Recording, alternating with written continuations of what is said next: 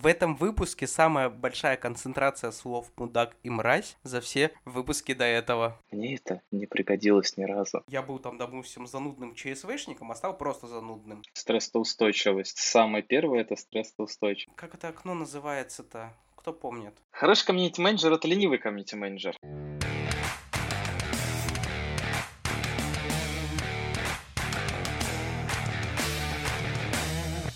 Привет, меня зовут Дарья Сталь, и вы слушаете подкаст «Стальные нервы». Мы возвращаемся после долгого перерыва, так как я наконец-то отдала в издательство текст книги по комьюнити-менеджменту. Да, вы не ослышались, мы вместе с коллегой Евгением Резницким, который, кстати, появится в одном из следующих выпусков, написали серьезную взрослую книгу о стратегии комьюнити-менеджмента с обзором различных фреймворков и методологий, в том числе западных. Такой информации до этого не было на русском языке, тем более в концентрированном виде. Теперь книга пройдет редактуру, оформление и, как мы надеемся, будет выпущена примерно к осени. Но вернемся к подкасту. Я напомню, что второй сезон посвящен комьюнити-менеджменту как профессии. Сегодня мы обсуждаем софт-скиллы или гибкие навыки, как вам больше нравится, которые необходимы в нашей работе. Вместе со мной соведущий второго сезона Александр Март. Привет, Саша. Привет, привет. И наш гость сегодня Николай Денисов, комьюнити-директор турнирной киберспортивной платформы Arenum. Привет, Николай. Всем приветочки. Коль, расскажи, пожалуйста, немножко о себе и своем опыте работы в сфере коммуникации и комьюнити-менеджмента. На самом деле опыт у меня довольно обширный. В комьюнити-менеджментном в части в геймдеве я уже более шести лет. Начиналось все довольно-таки простенько. Я SMM у питерской оптоволоконной сети InterZet. Занимался непосредственно написанием новостей, общением, как нынче говорят, уже с комьюнити. На тот момент этого понятия еще как такового не было. Это было почти 8 лет назад. Переходя с проекта на проект, уже оброс опытом непосредственно в данной сфере. То бишь дальше это была также турнирная площадка по компьютерным играм. Мы презентовались на 14-м Игромире, у нас был свой стенд, это был проект JetSet.pro. Позже же я занимался и работал в компании CreaGames, это компания Publisher, занималась публикацией различных браузерных игр, в дальнейшем мобильных игр. И на данный момент работаю комьюнити-директором тоже в турнирной платформе, посвященной мобильным киберкотлетам, которые любят у нас играть в PUBG,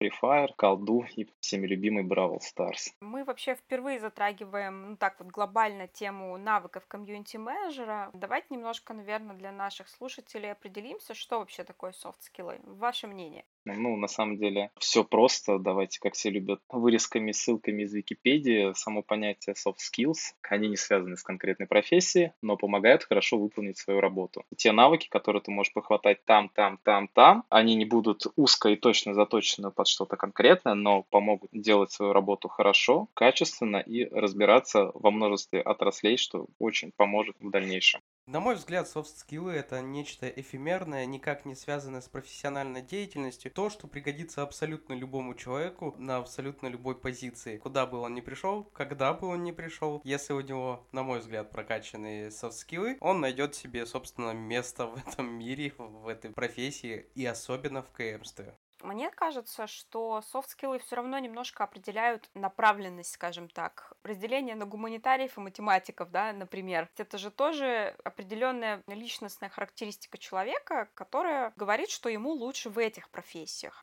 Поскольку мы связаны с коммуникациями, для нас важна какая-то общительность, любовь к этим коммуникациям, так или иначе, да, несмотря на то, что у нас есть шутка про то, что все КМы ненавидят людей, креативность, э, да, какие-то такие вещи, которые определяют, что человеку будет хорошо в этой профессии. И тут я просто обязан ставить ремарку, почему я не согласен с делением на гуманитариев и математиков, потому что последние несколько лет как раз очень активно муссируется тема то, что прогер-мудак не компенсируется его скиллом хардовым. То есть, если он там невероятный человек, гений мысли, математики, кода, чего-то технического, но при этом он не может работать в команде, то есть вероятность, что ему сложнее будет найти себе место, компанию, либо проект, на который он хорошо впишется. Если у тебя теряются софт-скиллы, ну, если не работаешь с тайм-менеджментом, ты не сдерживаешь обещания, хамишь людям, тебе будет, в принципе, крайне тяжело. Поэтому качайте все софт-скиллы, не только гуманитарии. Чтобы далеко не уходить, мы можем сразу переключиться на то, какие софт-скиллы важны именно для КМа и откуда их брать. Что нужно обязательно знать КМу? Вот мы затронули коммуникативность. Что еще ему нужно?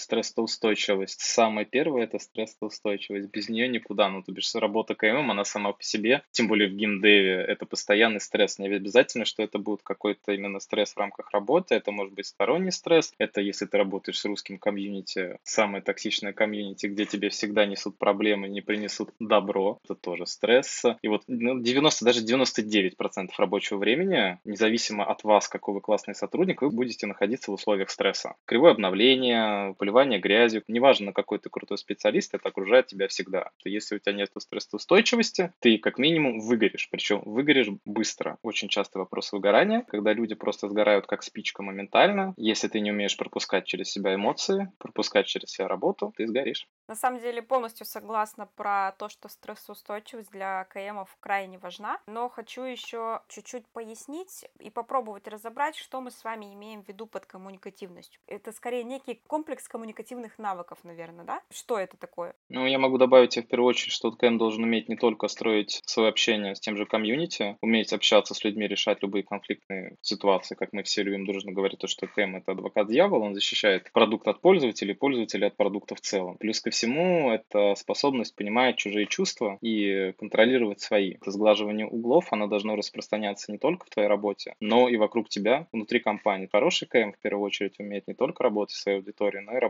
э, со своей командой, также подключать все эти скиллы, чтобы твоя коммуникативность несла только пользу. Ну, то есть это некое умение выстраивать диалог с любой аудиторией, с любой командой, ну, вообще как бы с любым человеком. Вообще, в целом, да. Ну, я бы даже сказал, наверное, надо обладать некой эмпатией, чтобы понимать, что происходит. Ну, эмпатия тоже хороша в меру. Ну, в меру, да. Ну, то есть нужно уметь понимать, что имеет в виду человек, что у него за эмоции стоят, за его там каким-то негативом, матом и так далее, что он нам понаписал, да, нехорошего. Но при этом ну, не допускать к сердцу, скажем так, да, то есть вот эта эмпатия, она должна быть вот такая вот очень сбалансированная. Я прямо сейчас могу поделиться небольшим инсайдом. У меня есть некая матрица компетенции, которая распространяется на КМские отделы, в которых я работаю, куда набираю ребят в команды и так далее. И там есть отдельный блок, относящийся к софт-скиллам. Вот в этом блоке у меня прямо сейчас записаны следующие пункты, делящиеся еще на более мелкие подпункты. Это порядочность, ответственность, стрессоустойчивость, эффективная коммуникация, важно, то есть не просто коммуникация, а именно эффективная, системность мышления, гибкость и адаптивность. И каждый из этих пунктов разбит еще на более мелкие вещи, которые наиболее отражают суть самого термина. И пока вот этого набора при оценке всех ребят, с которыми я работал, было достаточно для того, чтобы понять, сработаемся с человеком или нет. Я согласен, что стрессоустойчивость, я просто очень хотел вернуть прекрасный же пример. Он подтверждает мои прошлые слова, когда человеку требуется стрессоустойчивость, чтобы компенсировать компенсировать негатив, приходящий от отдела разработки. а потому что там у человека со софт-скиллами проблема, поэтому другому человеку приходится качать стрессоустойчивость. Но да, во главу угла прям стрессоустойчивость. Давайте поставим вот прям с нее все начинать. Ну, просто без нее КМ не станет КМом, то есть он очень быстро разочаруется в работе и, скорее всего, не сможет вообще другие какие-то положительные моменты оценить, возможно, даже от работы. Но здесь есть другая проблема. Все люди, я не знаю, вот с 2000-х, как менеджмент начал шагать по России, у всех в резюме написано стрессоустойчивость. Ну, по крайней мере, там на протяжении лет 15, наверное, все поголовно писали. Просто на автомате. Но при этом на каждом вебинаре э, я получаю вопросы, «А, как же пережить, что мне там написали плохое, как вообще это через себя не прогонять? Ну, то есть ты такой сидишь, блин, думаешь, как вы дожили до этого момента? Люди, вы в интернете общаетесь столько лет. А здесь просто небольшой месседж для тех, кто хочет в резюме написать стрессоустойчивость, но не знает или не уверен в этом пункте. Лучше как можно раньше сообщить о том, что я не знаю, где границы моей стрессоустойчивости, а если вы ее знаете и она низкая, то не идите в КМство, ну, правда правда. Целее будет нервы, вы можете найти занятия поинтереснее, поэффективнее для своей психики, не знаю, как-то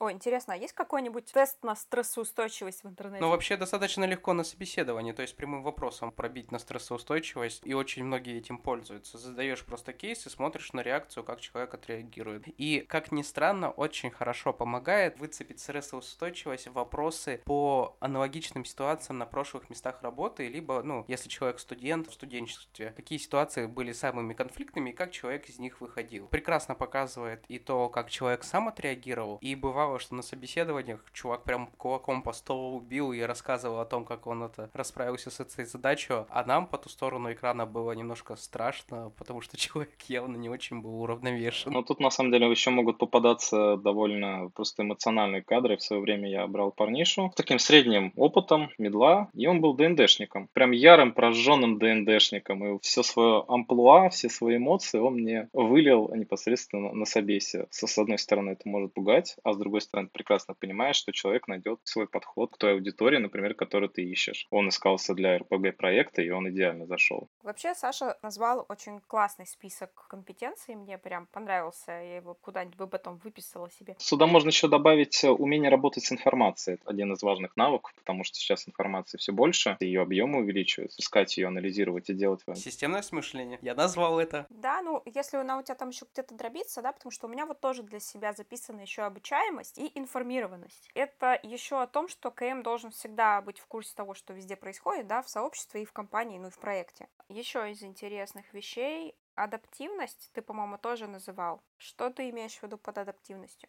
Открыт к новой информации и опыту, умеет отойти от привычных стереотипов мышления, слышит обратную связь от руководителей, старается корректировать свое поведение, старается адаптироваться к новым условиям работы, умеет держать в фокусе внимания разноплановые задачи и переключаться между ними, ищет новые методы для решения рабочих задач и внедряет их. Я поняла, можно было сделать выпуск подкаста, просто Саша зачитал бы свой вот этот круг компетенций, и все, точка закончили. Нет, это же не интересно. Я очень занудный. Я могу какую-то вещь чересчур подробно расписать. И это не будет являться универсальным решением, потому что все случаи уникальны. И именно для этого с нами Ник э, сегодня сидит и рассказывает о том, как у него видение. А все остальное я расскажу в своем блоге. Мурчально. Подписывайтесь в телеге. Так, куда у тебя относятся креативные навыки? Ну, именно креативность мышления, то есть способность нестандартно мыслить, не, только с позиции комьюнити, но и вообще. Называемые креативы, которые человек не так часто может родить, либо найти нестандартный подход к какой-нибудь ситуации. Тот же сервак упал, ты не знаешь, что тебе отвечать шаблонно. Тоже возвращаясь к собесам, как проверить человека, тоже согласен полностью с кейсом, просто скажи ему, вот тебе дали твою социальную сеть и ушли, на тебя забили на два дня, и просто посмотри на реакцию человека, что мы с ним этим будем делать. То же самое, креативность, нестандартный подход подход. Как ты считаешь по этому поводу? Я это отношу к уникальным качествам человека. К сожалению, так у меня сложилось, что прямо сейчас у меня там, допустим, в районе 20 плюс людей. Из них креативить, реально креативить хорошо, а не по шаблонам, могут от силы человек 5. То есть они выдадут прям очень хороший результат. То есть для тебя креативность это hard skill? Даже не то, что hard skill, это уникальная особенность человека. Уникальный рандом такой насыпало сверху. Да-да-да. Кому-то дало креативности, кому-то тексты. Текстовиков очень мало, допустим. А очень хотелось бы видеть такой soft skill, как написание увлекательной истории. Я бы тоже это скорее к харду отнесла. Это, ну, во-первых, это развиваемо. Креативность, мне кажется, тоже, в принципе, развиваема. Но это надо вот прям заморочиться. С текстами чуть проще в этом плане. Как графический дизайнер в прошлом, я скажу, что креативность — это количество множество различных вариантов, которые ты можешь держать в голове и быстро к ним обращаться. Насмотренность, начитанность, да, в том числе. Да, да, когда ты из множества шаблонов собираешь, ну, у тебя вот кубиков лего много, и ты из них очень быстро собираешь какую-то конструкцию. Так и здесь. Ты не можешь из воздуха ничего создать. Должно быть эмоция, впечатление, то есть какие-то кубики, из которых ты потом сложишь решение. Собственно, поведение человека в критической ситуации, вот упали сервера и что делать, это прекрасный кейс, потому что он происходит, по-моему, со всеми рано или поздно, и он исключительно относится, как это окно называется-то? Кто помнит. Окно из четырех ячеек. То, что ты знаешь о себе и то, что видят окружающие. Вторая ячейка — это то, что ты о себе не знаешь, но видят окружающие. Третья ячейка — это то, что ты о себе знаешь, но этого не видят окружающие. И четвертая ячейка — это то, что ты о себе не знаешь, и окружающие этого не видят. Это проявляется только в форс-мажорных ситуациях. Допустим, никто не знает, как отреагирует, попади он в автомобильную аварию, до тех пор, пока в ней не окажется. Можно 300 раз писать в комментарии в интернете, вот что он на тормоз не нажал, а в критической ситуации человек сам на тормоз не нажмет, либо там вильнет рулем и так далее. Поэтому креатив нарабатывается, на мой взгляд, и я его меньше ищу. Наверное, поэтому он у меня не записан. Ну, и, например, я у себя ищу, да, и полностью согласен, что это как-то относится к всяким дизайнерам и представителям прочих, прочих таких творческих профессий, где у тебя должен быть какой-то паттерн, и в зависимости из него ты можешь что-то уже своять. Почему отношу к этому? К КМу, да, есть ребята, которые могут делать те же конкурсы, например, только по шаблону, шаблоном. Бишь у них есть готовые шаблоны, где говорят, вот это хорошо себя показывает, ты просто перепиши текстик, закажи картиночку, и все будет готово. А вот креативные люди, они всегда могут взять готовую механику и по-другому ее визуализировать, подстроить, сделать интересным, увлекательным и уже вовлечь пользователей. А комьюнити-менеджер, у которого недостаточно креативности, но хорошие коммуникативные навыки, может вместе с командой это сделать. Есть лайфхак. Хороший комьюнити-менеджер — это ленивый комьюнити-менеджер.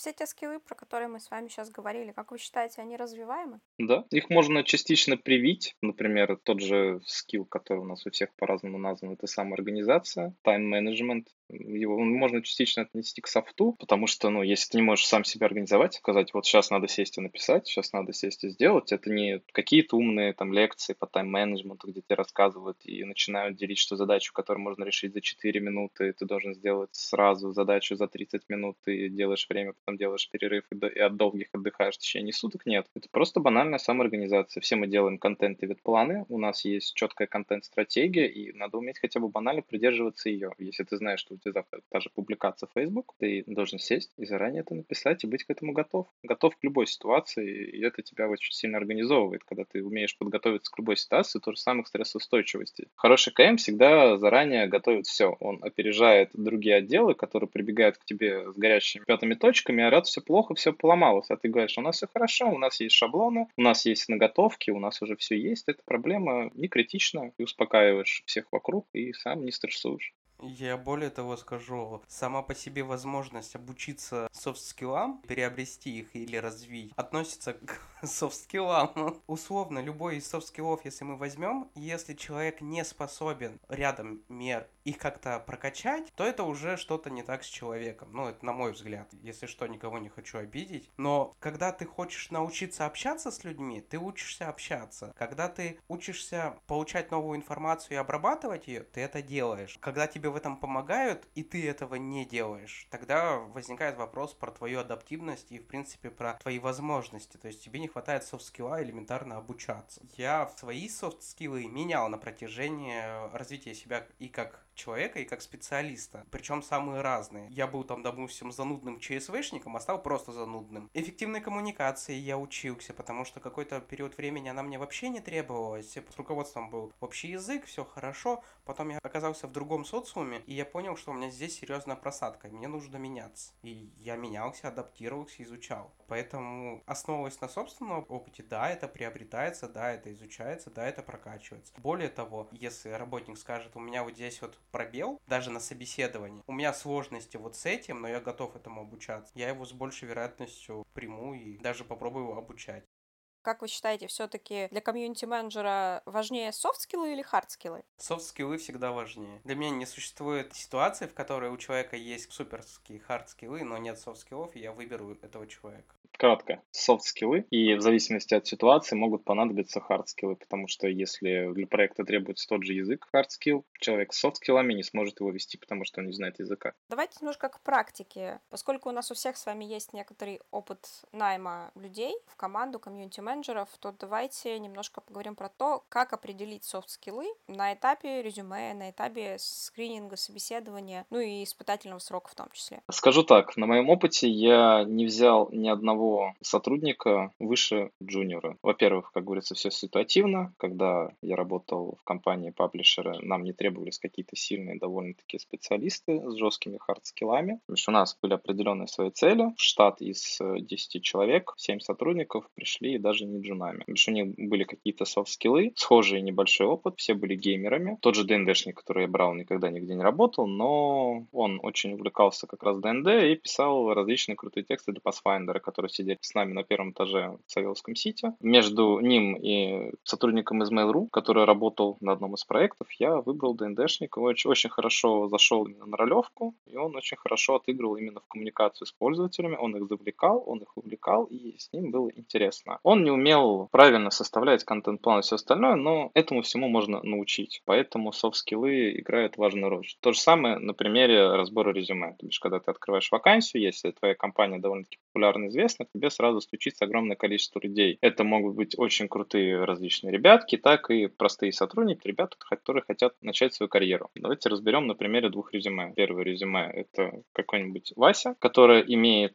год опыта в ООО «Рога Digital» и ничего более у него не написано в резюме, только то, что он перекладывал болтики из коробки в коробку. Делал это, это, это, все. И второе резюме. Парниша без какого-либо опыта, во-первых, написал сопровод, где он написал, что ему интересно то-то, то-то. Вел форумы ArcheAge а, был модератором, то есть это не какая-то полноценная работа и так далее, но ему это было интересно, он вел это на протяжении трех лет и обладал чисто какими-то, по большей части, софт-скиллами, потому что ему никто не обещал, это было его интересно. И написал достижения, которые он добился с примерами. На самом собесе, следовательно, был второй кандидат, потому что он больше заинтересовал, чем первый. И он остался в дальнейшем с нами, а уже после моего ухода его наняли в Mail.ru, и он запускал всеми известный проект Ark. То есть все хардскиллы, которые ему понадобились, он уже приобрел в компании. Пришел он чистым софтом и только пониманием, как нужно общаться с пользователем, как с ними коммуницировать. Можно, как всегда, добавить то, что каким бы идеальным специалист не был, навыками и скиллами он не, не обладал, огроменным бэкграундом, когда ты кидаешь свое резюме, ты можешь просто не подойти по критериям, которые нужны. Сейчас может быть нужен абсолютно другой сотрудник, не скилловый, либо же заточенный под одно определенное направление.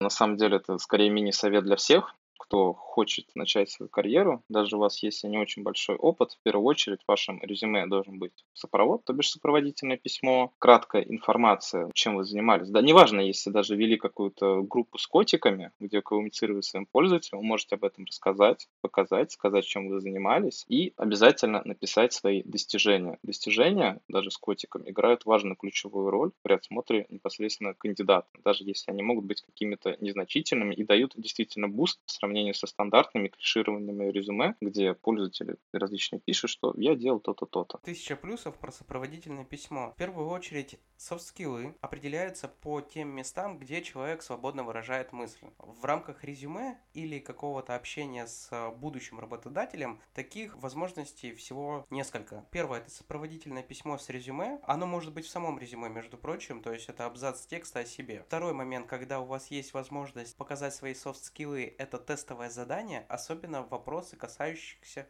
размышления. Там очень часто всплывают триггеры, которые говорят о отсутствии у человека софт-скиллов. Ну, то есть, я чаще встречал ситуации, когда с помощью тестового задания удавалось выявить отсутствие у человека нужных компетенций. Он там грубый, либо перекладывает ответственность, либо еще что-то. То есть, в тестовом задании нередко можно встретить э, ситуацию, когда а почему я это должен делать, пускай это делает другой человек. Ну и, естественно, сам собес — это максимально важная составляющая для определения софт скиллов. На собеседовании очень сложно оценить хард-скиллы. Вам могут дать любое практическое задание на собеседовании, но оценивать все равно будет по софт-скиллам. Как вы отвечаете, как вы держитесь, что вы отвечаете, в какую сторону мыслите. Я очень часто пишу в тестовых заданиях приписку «Не обращайте внимания на правильность». Правильность ответов менее важна, чем то, каким слогом, какой мыслью вы пытаетесь донести свой ответ. Собственно, вот так вот выцепляются все софт-скиллы. По итогам собеседования обычно человек складывается достаточно полная картина, где ты знаешь, где у него будут пробелы и с чем тебе придется работать. И уже оцениваешь, а готов ты взять на себя ответственность или работу с тем, что он там будет тебе постоянно перечить.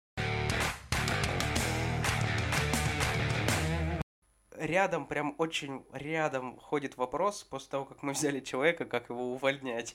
Всегда есть испытательный же срок, и плюс ко всему, когда ты берешь человека, ты понимаешь, готов ли ты взять за, за него ответственность, и если ты уже взял, надо нести ее до конца, потому что это в первую очередь говорит о тебе как о лиде, как специалисте. Если ты взял дурака и не смог его обучить, ну, значит, возможно, с тобой что-то не так, либо чувак очень хорошо шифровался, или ты недостаточно уделил ему времени. Мы обсудили собеседование, и сейчас у нас есть два специалиста. Один почти закончил закончил испытательный срок, ну то есть время подходит, и есть понимание, что он по софтам вообще никак, ну не вписывается в команду, не вписывается в твой ритм, в твое понимание того, как должен выглядеть специалист. Человек-то он может хороший, но вот с софтами беда прям. И второй специалист, возможно, работал до тебя, возможно, перевели к тебе в команду, еще как-то. Он находится давно в компании, года три, все от него в восторге, у него суперские показатели, но вот он как раз то, с чего мы начинали подкаст, вот он мудак. И он оказался в твоем подчинении.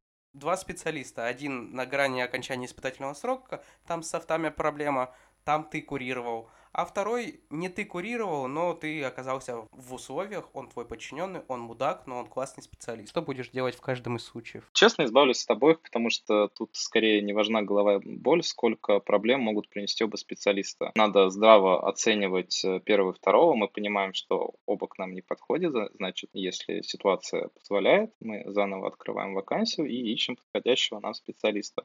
Неважно, насколько данный специалист золотой. Он может разлагать команду. Это гораздо большие трудозатраты, деньги затраты. Если из-за качественного специалиста страдает весь продукт и все остальное, ну, можно всегда перевести это в эквивалент денег и посчитать, какие проблемы могут возникнуть из-за него, если начнут входить другие сотрудники. У них начнут возникать какие-то проблемы. Но мое мнение, данный специалист не нужен. То же самое касается первого. Тут просто человека проще уволить. Ему можно объяснить причину, дать очень хороший грамотный фидбэк, рекомендацию. Если ты не даешь человеку фидбэк, не расскажешь, почему, зачем и что не так, он сам не поймет, может замкнуться и не осознать себя как специалиста в дальнейшем. Так поступать нельзя при увольнении, и надо ему объяснить, разъяснить и сказать, над чем надо поработать, частично объяснить причину, почему мы не сошлись. Тоже есть э, наглядный пример. Где-то в 2015 году я собеседовался в Riot Games, в русское подразделение. У меня было 4 собеседования собеседование, одно на русском языке, тестовое задание, потом еще одно на английском языке и уже непосредственно с директором э, русского подразделения, который был. Это было одно из самых лучших собеседований, которое было в моей жизни. Я его не прошел, но мне по пунктам разъяснили, почему я не подхожу, где мои слабые стороны, где мои сильные стороны, что требуется на данный момент в команде и почему мы не можем сойтись. Даша, вот те же два специалиста. Один только заканчивает испытательный срок, то есть у него есть какие-то призрачные шансы, но точно с софтом беда, вот на конец. И второй многолетний, супер классный специалист, но мудак твои действия? Кого уволишь, кого оставишь? Мне нужно погрузиться. Ну, то есть я не люблю давать ответы на такие вопросы, потому что ты, по сути, вот это поверхностное очень, ты не знаешь ничего про внутрянку, про конкретно людей, а какой у них потенциал к развитию, а какие конкретно были кейсы, а разговаривали ли с человеком про то, что он ведет себя по-мудацки внутри компании. Ну, то есть, возможно, никто с ним никогда про это не говорил вообще, а как бы, ну, стоит. То есть какие-то вот эти вещи, из них складывается потом решение. Если ты с человеком поговорил, поговорил, вы договорились, что он будет вести себя по-другому, а он все равно продолжает как бы так себя вести, то ну, то как бы тогда есть повод расставаться. Очевидно, он не приживается, например, в компании. С испыталкой чуть проще, скажем, потому что все-таки у тебя есть, скажем так, официальная возможность уволить человека, если он тебе не подходит. Бывает не только он тебе не подходит, но и человеку компания не подходит. Тоже надо смотреть, да, насколько ему комфортно. Если ему супер все нравится, он горит желанием и такой, я буду развиваться, ла-ла, дайте там еще возможность, то как бы, ну, надо посмотреть. Тоже какие какие конкретно задачи он делал, а в чем у него был успех, в чем не успех, может быть, другие задачи ему немножко дать. Блин, слишком неоднозначные вопросы. Хорошо, я его немножко конкретизирую. Допускаешь ли ты возможность увольнения человека только за софт-скиллы? В работе, в харде все идеально, в общении, в софтах все плохо. После нескольких попыток там и прочего, просто возможность. Ну, вообще, да, допускаю. В нашей работе конкретно это реально очень важно. А теперь вопрос с подковыркой, который я держу прямо с самого начала подкаста. Один из главных пунктов, который был назван э, в софт-скиллах, это стрессоустойчивость, в том числе и по общению с другой командой, с людьми из других отделов и так далее. Ну, в принципе, коммуникация. Что делать человеку, который понимает, что его софт-скиллы, его коммуникативные навыки находятся выше уровня компании? Пускай будет эфемерная компания его мечты. Они делают AAA проекта, который затмит весь мир. И он знает, что эта ему работа очень интересна, она очень классная, но он понимает, что все вокруг мудаки, кроме него. Ему включать стрессоустойчивость или уходить? Или что ему в этом случае делать? Мы сейчас говорим о позициях до сеньора, то есть он, может быть, руководит какой-то маленькой группой, но прям серьезного влияния на всю компанию он оказать не сможет. Я бы сказала получить пользу, а потом уйти. Это может быть хорошая возможность прокачаться в каких-то навыках, ну там, других, которых у него нет. Поработать вообще в большой компании например. Я бы поработала хотя бы полгода посмотреть. Дальше, скорее всего, уходить, потому что если тебе некомфортно в обстановке, я не люблю так работать. Я люблю работать в командах и в проектах, в которые я верю, и которые мы вместе там можем развивать, в которых твой голос имеет значение, да, и так далее. Окей, спасибо. Ник, С учетом того, что ты топил за стрессоустойчивость. Даже проще адаптироваться, тоже посмотреть, попытаться адаптироваться, понять, что ты можешь принести команду в адекватном формате, что можешь почерпнуть и уже решать дальше. Я сам был такой ЧСВшным мразью в одном из проектов, когда пришел. Я пришел на абсолютно другое направление. Это было направление промо. Принес много полезных всяких штук в рамках комьюнити, user acquisition, VIP management. Вот я такая ЧСВшная мразь, которая не может сойтись с продуктом. Потому что я объясняю продукту, что у нас есть вот метрики, есть четкий KPI, и это влияет на это так. Пытался подъезжать по-разному. Со стороны продукта объяснять, со стороны понимания человека, его мышления, дня. Мы потыкались, наверное, так, ну, месяцев 4-5, после чего я сказал, что, ребят, вы все классные, вы продолжаете делать красный крутой проект, но мы просто не сходимся, потому что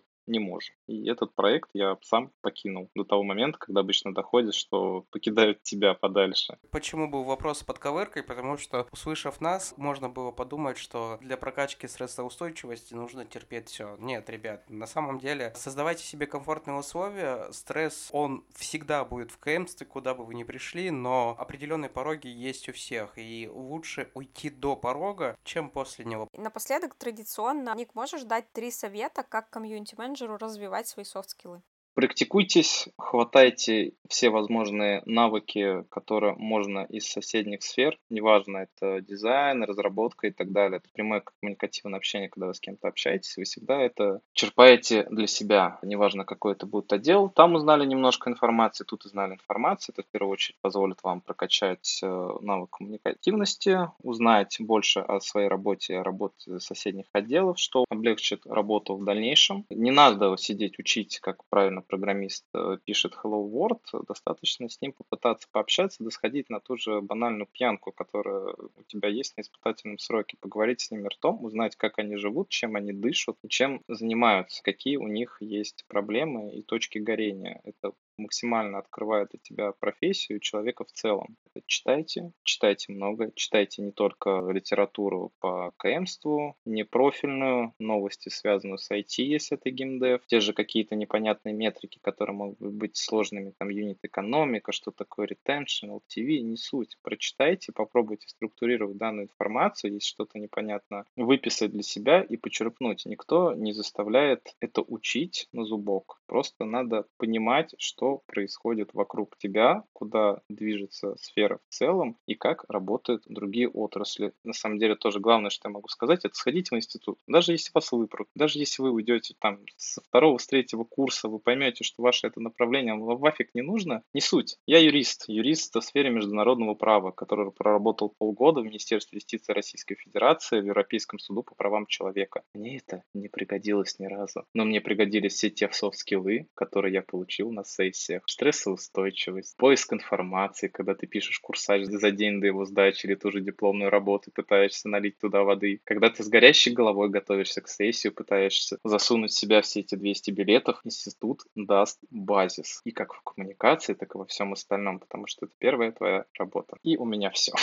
Круто. Большое спасибо за беседу. Мне кажется, что это было полезно, ну или как минимум интересно за счет наших веселеньких историй. Отдельное спасибо, Саша, за классные вопросы с подковыркой. Пока, до связи.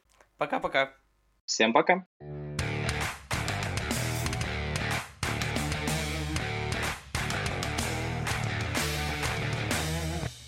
Вы слушали подкаст «Стальные нервы». На него можно подписаться и послушать предыдущие выпуски на Google подкастах, Apple подкастах и в Яндекс Музыке. А еще можно поддержать звонкой монетой на Boosty. Там, помимо выпусков, вы получите доступ к дополнительным материалам, в том числе текстовой расшифровки подкастов. Возможен разовый донат или подписка. Ссылка в описании. До связи на просторах интернета и удачного вам дня!